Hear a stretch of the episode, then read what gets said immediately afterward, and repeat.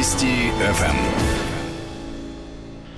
У микрофона Александр Андреев. Здравствуйте. Через несколько минут гостем нашей студии будет генеральный директор ВЦИОМ, научный руководитель факультета политологии и социологии финансового университета при правительстве Валерий Федоров. А пока подробнее о главной новости дня. Это, безусловно, объявленная президентом перезагрузка в сфере демографии. О необходимости новой политики для стимулирования деторождения Владимир Путин заявил на заседании Координационного совета по реализации национальной стратегии действий в интересах детей.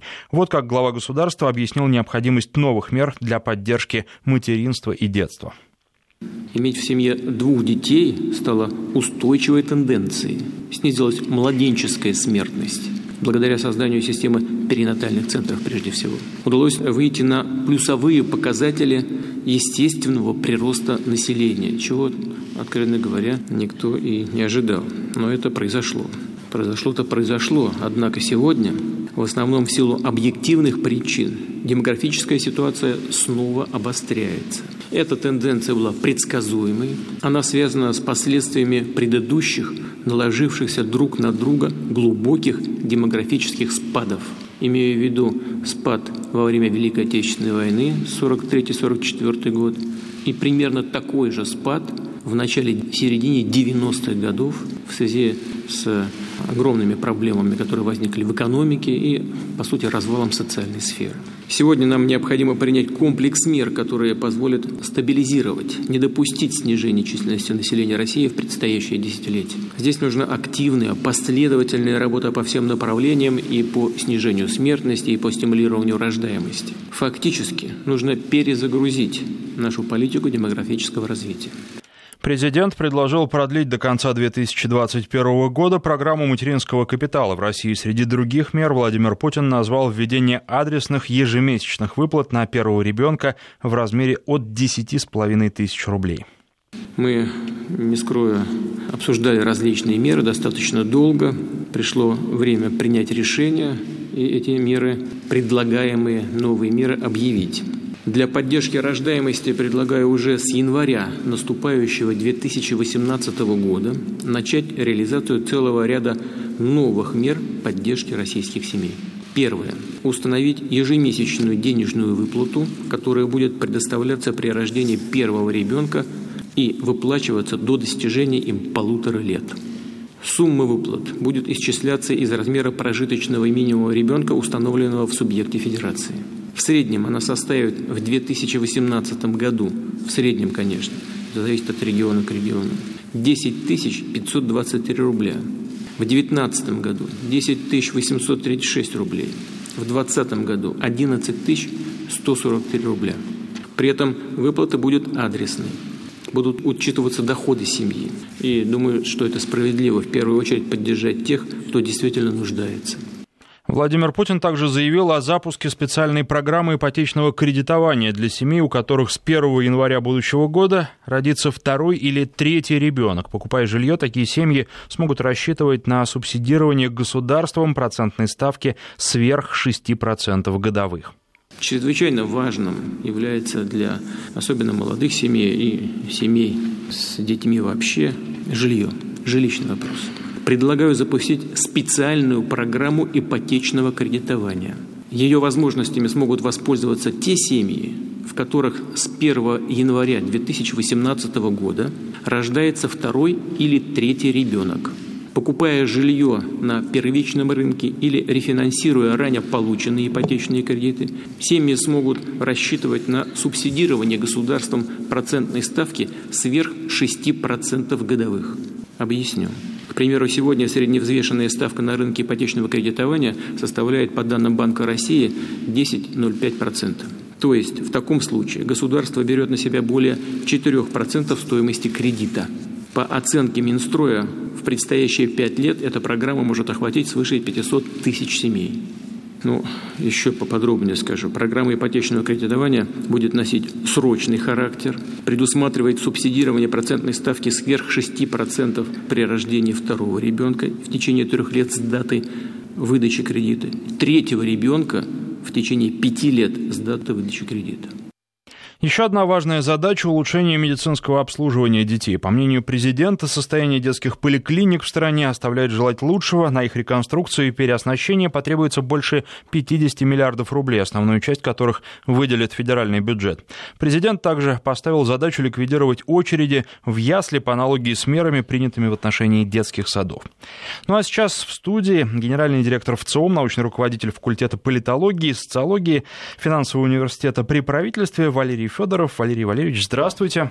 Добрый вечер. Единственное замечание, уже не научный руководитель э, факультета, а только генеральный директор ВЦИОМ. Я решил сосредоточиться на своем основном месте работы, тем более этой работы все больше и больше. Ну, судя по тому, что вы говорите об этом, рассказываете об этом с улыбкой, вы довольны таким решением, поэтому... Да, каждый должен делать то, что у него получается лучше всего. Отлично. И у вас очень неплохо получается, помимо всего прочего, а, следить за трендами и как вы сумели так вот э, предугадать с опросом, который провели, потому что э, буквально несколько дней назад у вас вышел опрос «Быть матерью в России 2017». Каково это и э, что нужно для того, чтобы детей рождалось больше, по сути? Да, не знаю, как угадали. Видимо, просто повезло. Фактор везения тоже бывает. Действительно, опрос оказался весьма актуальным. Ну и, наверное, главный его результат – это а, следующий. Когда мы спрашиваем, а, как вы считаете, сейчас хорошее время, чтобы рожать детей или нет? 42% опрошенных говорят, да, сейчас скорее хорошее время. Еще 35% полагают, что не хорошее, не плохое. 17% что плохое. То есть мы видим, что тех, кто полагает, что время хорошее, ну, в два с половиной раза больше, чем тех, кто считает что все совсем не так. А, но это опрос проводится среди всех возрастных групп. Потому что э, практически все возрастные группы имеют отношение к этому вопросу. Конечно, разное. А, и э, тут важна еще, конечно, динамика предыдущий раз мы такой вопрос задавали в 2008 году, 9 лет назад, и тогда картина выглядела совсем иначе. Тогда только 25%, кажется, четвертый полагал, что время было хорошее, чтобы рожать детей, 28%, то есть даже чуть больше, что плохое. Остальные, что нехорошее, неплохое. То есть мы видим, а, хотя прошедшие 9 лет были непростыми, там а, аж два кризиса экономических уложилось, напомню, 2009 года, когда мы 7,5% ВВП потеряли всего за год, и кризис 2014-2016 годов. А, не такой был глубокий провал, но зато он был затяжной такой, да, два с половиной года почти занял.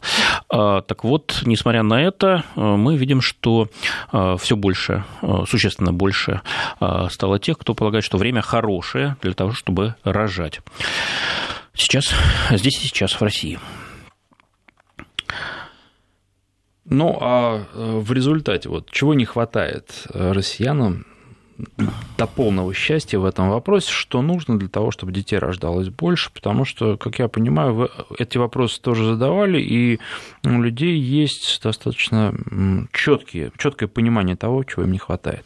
Да, выстроили мы рейтинг а, проблем, мешающих а, материнству а, и детству в России с точки зрения наших опрошенных. 24% говорят, что это низкий размер пособий на ребенка. Это самое острое проблема. На втором месте недостаточное число детских воспитательных учреждений, 21%.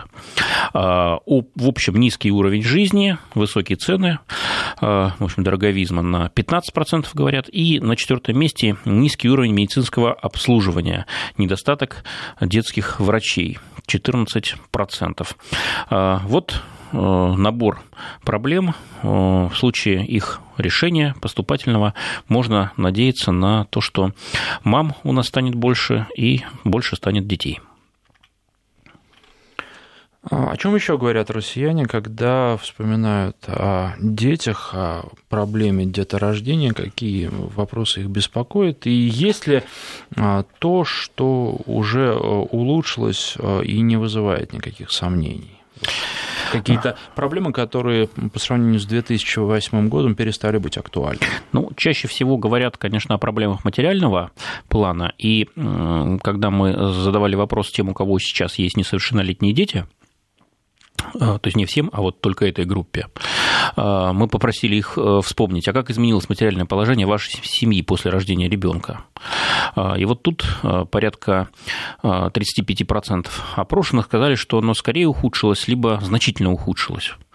Только 19% сказали, что оно улучшилось ну, 43% каких-то значимых изменений не заметили.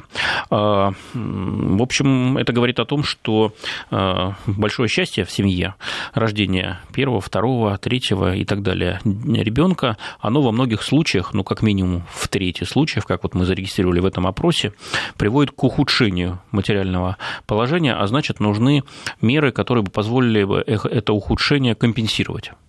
Ну, понятно, один из работников, мамы у нас обычно работают, вот, а, тем более они работают, когда они еще не стали мамами. А, один из работников выбывает из строя а, на короткий период или на длительный, ну, а потребности в расходах существенно растут, появляется новый член семьи, тем более такой член семьи, которому хочется, которого хочется обеспечить всем самым наилучшим. Вот, а это наилучшее стоит дорого. Вот здесь и нужна помощь, поддержка государства. В этом контексте э, предложение президента Путина, которое сегодня прозвучало, о том, чтобы поощрять уже не только рождение второго ребенка, но и первого, и довольно такой внушительной, ну, по крайней мере, для российской глубинки, суммой 10 тысяч рублей в месяц, вот это, конечно, в точку. Я вот как раз э, хотел именно на сумме остановиться. Наверное, вы исследуете э, мнение россиян о том, какие деньги и в том числе пособия можно считать большими, какие маленькими. 10 тысяч рублей – это прилично. По, по ну, ну, у, нас, многих. у нас довольно большой разрыв э, между различными регионами. Понятно, что для Москвы 10 тысяч э, сумма э, хорошая, но не такая уж большая. Ну а для сельской местности и для многих удаленных регионов, для многих национальных республик, прежде всего кавказских, эта сумма очень приличная.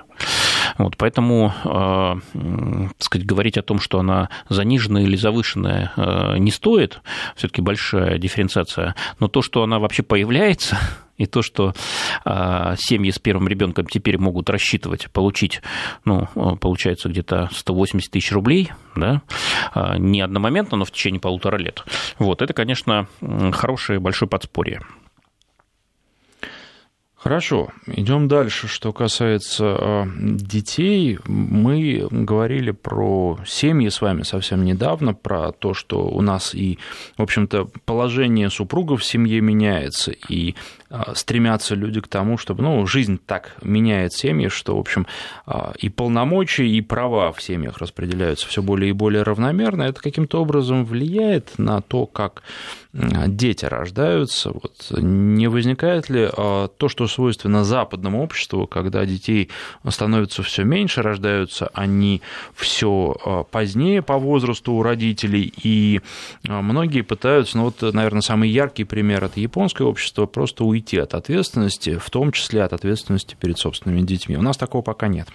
Ну, прослеживаются такие тенденции, а, прежде всего, в наиболее развитых урбанизированных территориях, прежде всего Москва, Санкт-Петербург. А, вот. Но сказать, что эта проблема уже сейчас стала главной, пока нет. А, пока наше общество является более традиционным, чем Западная Европа, на которую в данном случае значит, равняться очень не хотелось бы но приходится, потому что условия жизни в крупных агломерациях, вот еще одно новое слово недавно, а, так сказать, введенное в политический лексикон, а, ну, все больше и больше походят на а, условия жизни в западноевропейских странах. Но, тем не менее, отличия тоже есть. Если переводить разговор в практическую плоскость, то мы, кроме финансового аспекта, еще предложили ряд так сказать, льгот, ряд дополнительных возможностей протестировать, ну, насколько они кажутся эффективными реальным и потенциальным родителям. Что это за возможности? Ну, скажем, место в детском саду, организованном на деньги предприятия, либо компании. То есть такой корпоративный детский сад. Или просто оплаченной корпорацией. Место в частном детском саду. Напомню, у нас и частные детские сады есть, и их, кстати, становится все больше последние годы. А, Еще вариант гибкий график работы. В некоторых странах, а, ну, скажем, во Франции, где, а, так сказать, уровень рождаемости наивысший среди западноевропейских стран, прежде всего благодаря правильно выстроенной государственной системе помощи так сказать, роженицам и родителям. Вот э, там гибкий график очень широко используется. Вот как здесь у нас. Поможет это или нет? Дальше. Возможность работать удаленно из дома. Работать, но не находясь на рабочем месте, а дома. И, наконец, э, финансовая поддержка в том, что касается средств для найма няни, для женщин, которые продолжают работать. Вот, э, четыре э, варианта мы протестировали. Ну, больше всего э, люди, больше, больше всего тех, кто полагает, что место в детском саду, организованном на деньги предприятия, компании, скорее бы улучшило положение матерей, находящихся в декретном отпуске. 72% вы высказали такое мнение. Гибкий график работы на втором месте с очень небольшим отставанием 69%. Э, считают, что это поможет. Дальше идет возможность работать удаленно из дома 61%. Э, ну, Напомню, что, в общем, значит, работать удаленно надо иметь определенный навык, дисциплину. Твой, твое рабочее место должно быть, или, скажем так, профиль, тип твоей э, специальности должен подходить для этого. Не все специальности, значит, подходят. Ну и, кроме того, дома же это там с своим э, прекрасным чадом ты находишься, а это тоже не всегда помогает, увы, работе. Поэтому тут чуть поменьше сторонников, но, тем не менее, довольно много, 61%. Ну и, наконец, средства для найма няни для женщин, продолжающих работать. 54% также полагают, что а, это так сказать, такая мера в случае ее принятия а, улучшила бы положение матерей, находящихся в декретном отпуске. А значит, а, спровоцировала бы большее число рождений.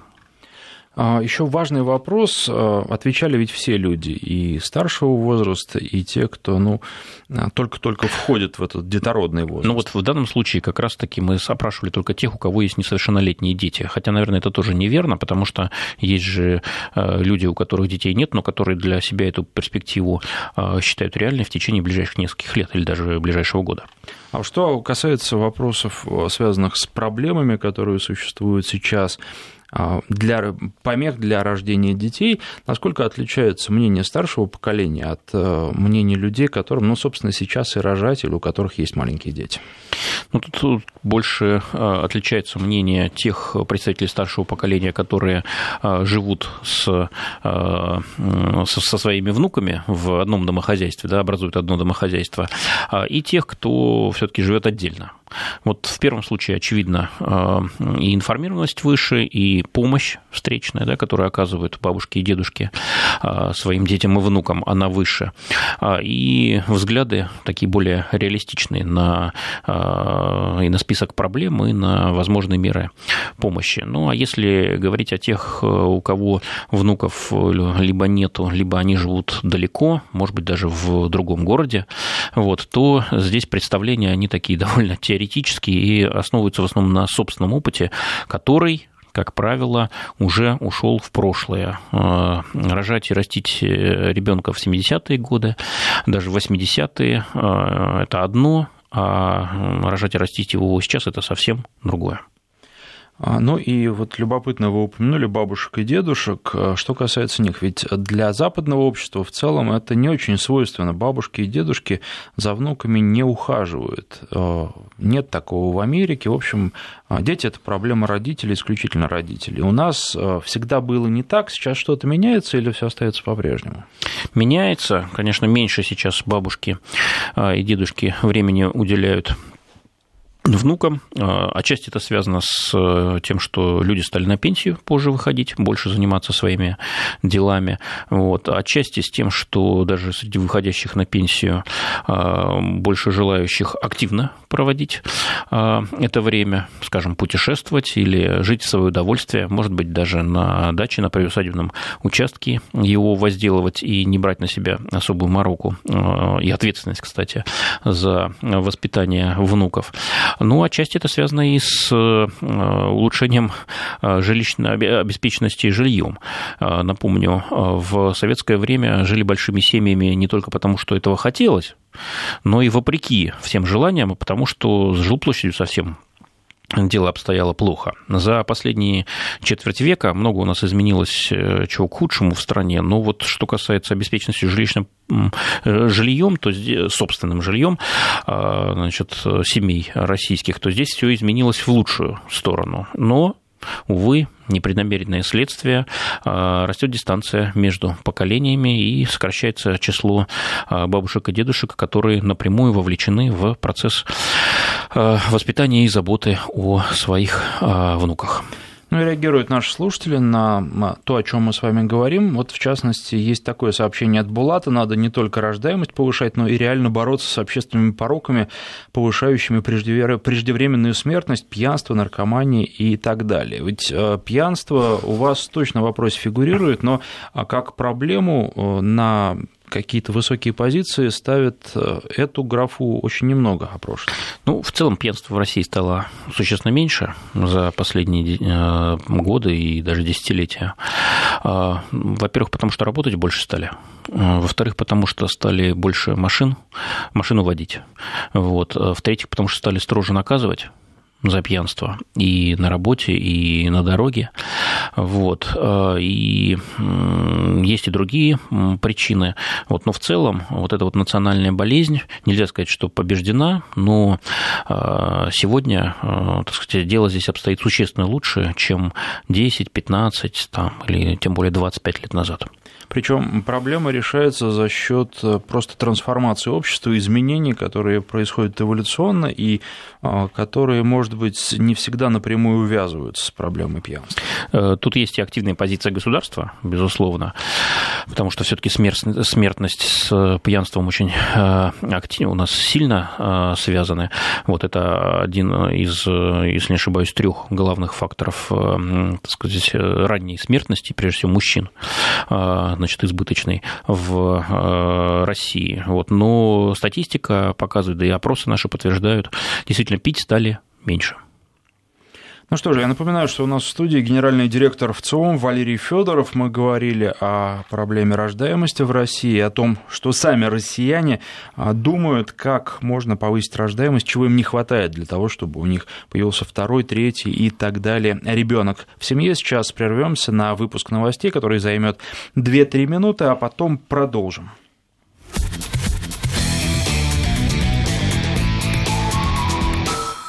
21 час 35 минут в Москве.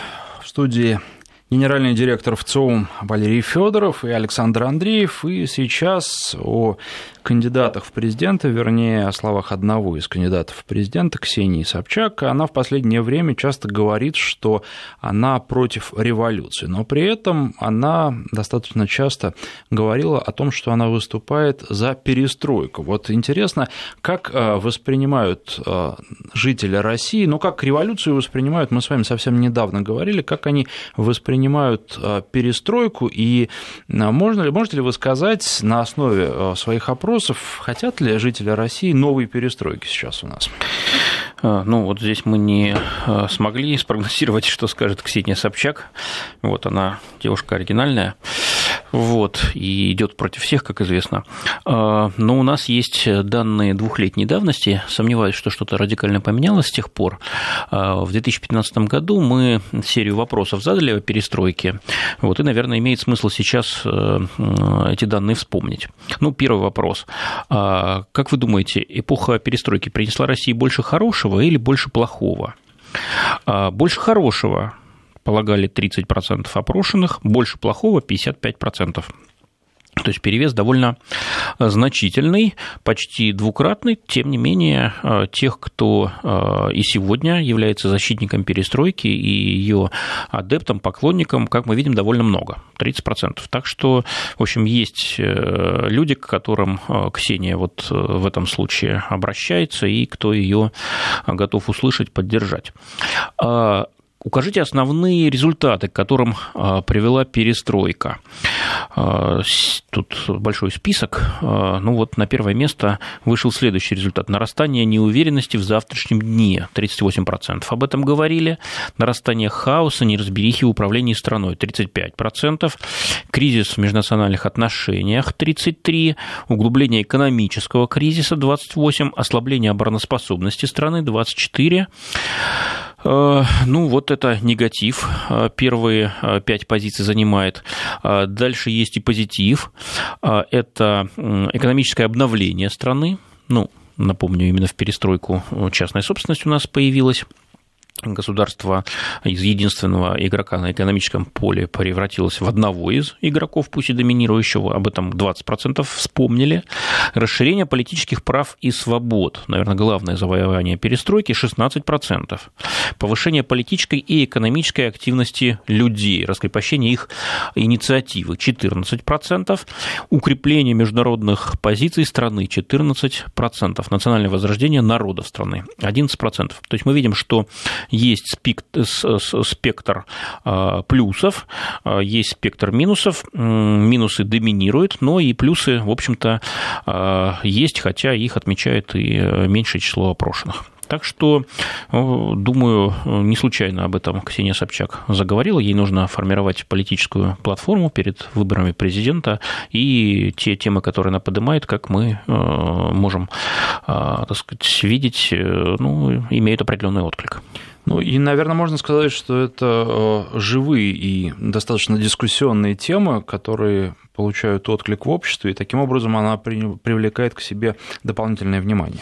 Ну да, конечно, для любого кандидата в президенты, пусть даже еще и не зарегистрированного, ведь кампания у нас еще официально не началась, а, чем больше информационных поводов, чем больше реплик, э, дискуссий, тем лучше. Вот поэтому в каком-то смысле она действует очень верно, а, потому что она такие вот вбрасывает э, тезисы э, острые, дискуссионные, значит, раздражающие многие многих, и раздражение же оно в нашу эпоху всеобщей интернетизации и медиатизации, оно же не остается молчаливым, да, оно тут же э, выплескивается не только на странице газет, но и на, э, так сказать, странице интернета, э, в интернет-сайтов, в социальных сетях, и, в общем, масштабируется это раздражение, а в рекламе, как мы знаем, один закон, да, любое упоминание, кроме некролога, идет в плюс. Ну, а все-таки э, насколько образ э, кандидата может измениться в ходе избирательной кампании? Ведь э, времени остается, ну, по большому счету, не так много.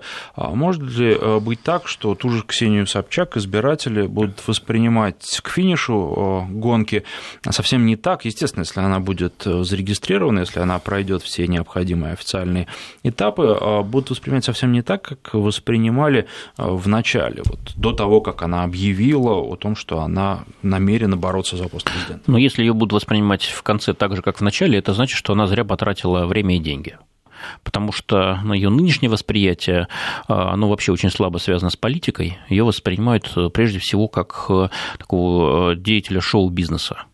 Э, вот, ведущую э, журнала, э, о, вернее, журналистку, вот такую диву, так сказать, светскую львицу и так далее. А политики тоже говорят, напомню, был довольно резонансный эпизод ее участия в 2011-2012 годах в деятельности Координационного совета, значит, оппозиции, вот, но все таки во вторую очередь. Вот. Э, в первую очередь она не политик пока, а, э, повторюсь, светская левица со всеми вытекающими плюсами и минусами. Но к выборам 18 марта, конечно, ей нужно подойти уже э, в первую очередь политикам. Поэтому она, конечно, должна поменять свой имидж, если хочет получить э, сколько-нибудь э, заметный процент голосов. А, Все-таки люди у нас сегодня не готовы голосовать значит, за таких уж людей, бросающих вообще вызов представлениям о политике. Все-таки политика достаточно серьезное дело. Вот. Не особо поощряемое, не особо значит, моральное, по мнению мнению людей. Все-таки доминирует мнение, что политика это дело не слишком чистое, но при этом очень серьезное. От политики зависят судьбы не просто людей, а целых обществ и народов. И поэтому допускать в политику непрофессионалов, а, значит, голосовать, э, как говорят, по приколу, в кавычках, ну вот, это очень небольшая часть российских избирателей может себе позволить. Все-таки все здраво оценивают политические риски. Именно поэтому для Ксении Собчак, конечно, главная задача предъявить себя, представить себя а, избирателям а, как политика в первую очередь. Ну, посмотрим, как у нее это получится впереди еще несколько месяцев. То есть, правильно я понимаю, она, по мнению э, избирателя, сейчас пока не обладает необходимым, необходимым набором качеств, э, присущим политику, и, ну, в некотором смысле ее пока всерьез не воспринимают.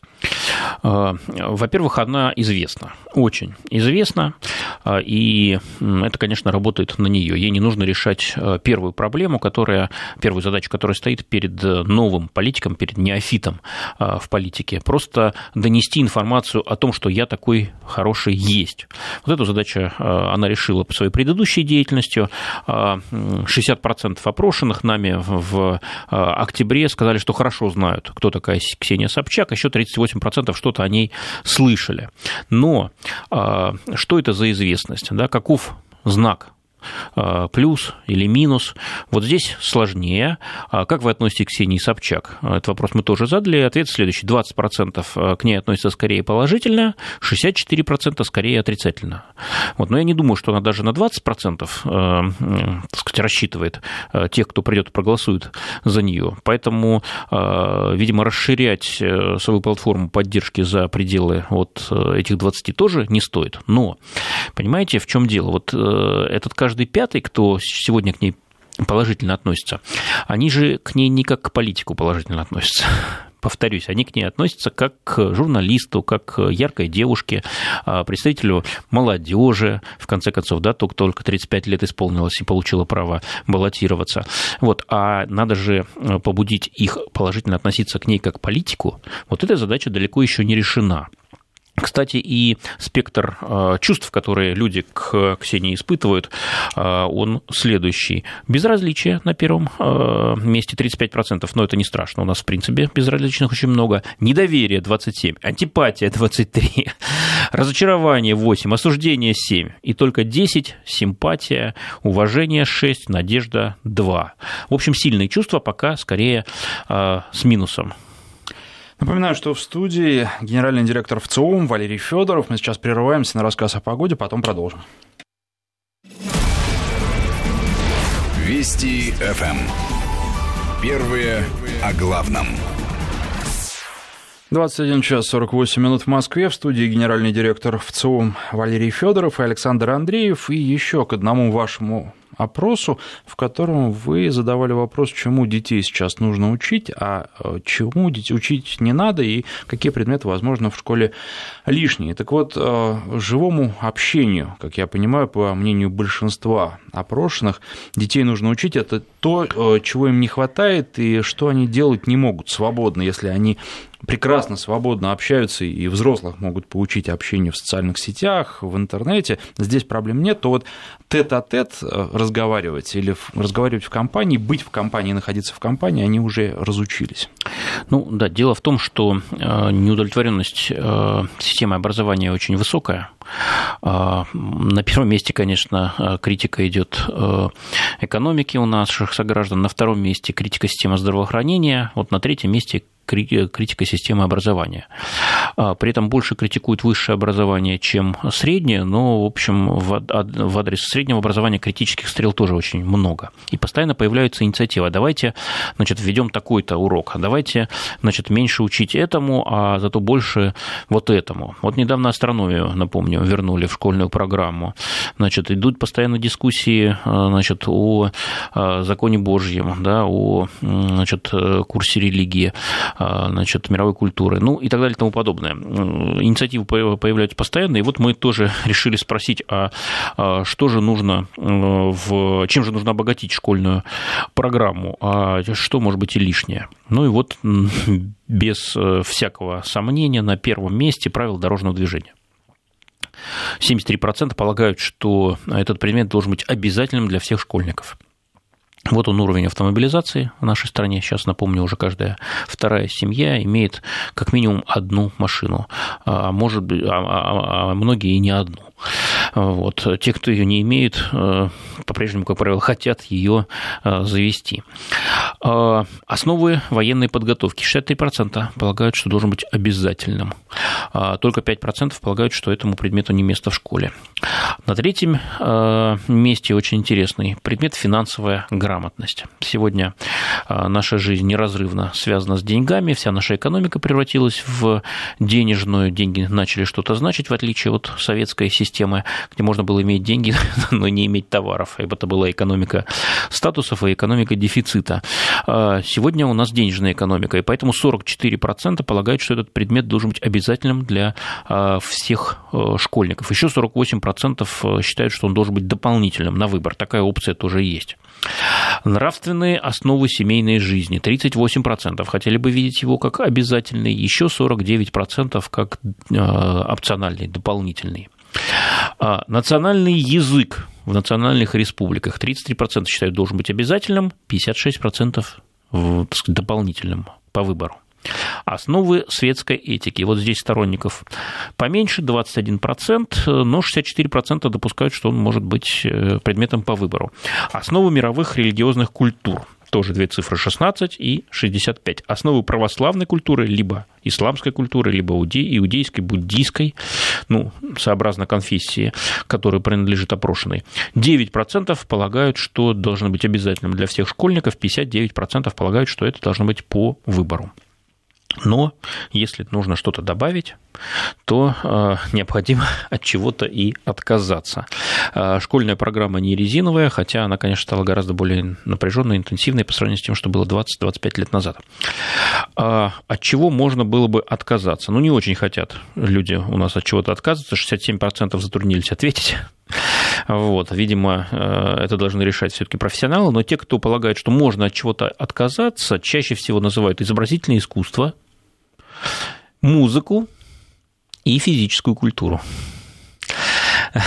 То есть... Надо сказать, что, мне кажется, лет 30 назад к этим предметам примерно такое же было отношение. Ну, видимо, считают, что они не очень серьезные, вот, и что можно а, их компенсировать какими-то другими способами, скажем, вне школьными, там, через кружки или там, через домашнее воспитание, а многие считают, что вообще они не нужны.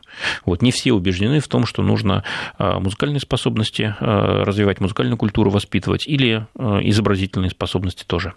Вот, но но но все-таки в защиту этих предметов скажу, а, только а, от 5 до 7% прямо вот утверждают, что а, их можно было бы изъять из школьной программы. Большинство абсолютное все-таки на это, на такой жесткий вердикт не решаются. Ну и любопытно в этих данных то, что очень много людей, две трети опрошенных, считают обязательными основу военной подготовки, когда от них отказывались, переходя от советской школы к уже к российской. Ведь э, не было абсолютно никакого противодействия этому, и не говорили, что нужно э, начальную военную подготовку в школах оставить. Не, противодействие было, но все-таки доминировало... оно было скорее все-таки со стороны военных профессиональных. И военных, и э, мужчин, вот, тоже было, конечно, не надо так все одной краской мазать. Все-таки перестройка это было время таких острых дискуссий, и, а, значит, э, были те, кто полагал, что все надо поменять но были и те, кто полагал, что ничего менять не надо. И таких было немного. Просто а, к их мнению не прислушались. Вот, потом многие, конечно, пожалели об этом. Ну, да, ну ладно, историю переписывать не будем. Вот. А тогда действительно большинство выступало за отказ от начальной военной подготовки. Но а, почему? Потому что иллюзия была, что а, после прекращения холодной войны, после возвращения России на столбовую дорогу мировой цивилизации, так это называлось тогда, мир мир станет более прочным, э, войны, э, войн больше не будет, и э, можно и от призывной армии, казалось, отказаться в очень короткие сроки. Напомню, до сих пор пытаются от нее отказаться, все пока не очень получается. Вот. А сегодня мир, мы видим, не стал безопаснее. Конфликтов все больше, и они уже не только локальные, но и глобальные. А терроризм никуда не делся, и, в общем, никто не ставит сегодня под сомнение необходимость сильных вооруженных сил и в России, и в Америке, и в Евросоюзе, и в Китае, и во всех других основных странах мира. Ну и, наверное, учитывая сказанное, все-таки нужно все очень тщательно взвешивать и учитывая то, что, по мнению большинства, нужна начальная военная подготовка, уроки музыки и рисования, наверное, тоже нужны для того, чтобы сбалансировать развитие детей. Хорошо бы, но еще э, не как предметы, а как отдельные уроки, вот, кстати, интересный результат нашего опроса, полагают, что нужно учить навыкам общения вне интернет-пространства, то есть в реальной жизни. 75% опрошенных полагают, что такие уроки в школах нужны только 19% считают, что они лишние, либо избыточные. А, и еще 65%, тоже очень значительная цифра, считают, что нужно учить, как защищаться и защищать других от травли в интернете и в социальных сетях. А, как мы видим, это тоже большая ненадуманная проблема, по крайней мере, с точки зрения родителей. Но тут возникает вопрос, можно ли всему этому научить, особенно в том, что касается живого общения. Если его нет в реальной жизни у людей, то как его... Ну, можно, по крайней его... мере, попытаться. А, можно обсуждать эту проблему скорее. Ну что ж, спасибо. Я напоминаю, что гостем студии был генеральный директор ВЦОМ Валерий Федоров. Вести ФМ. Первые о главном.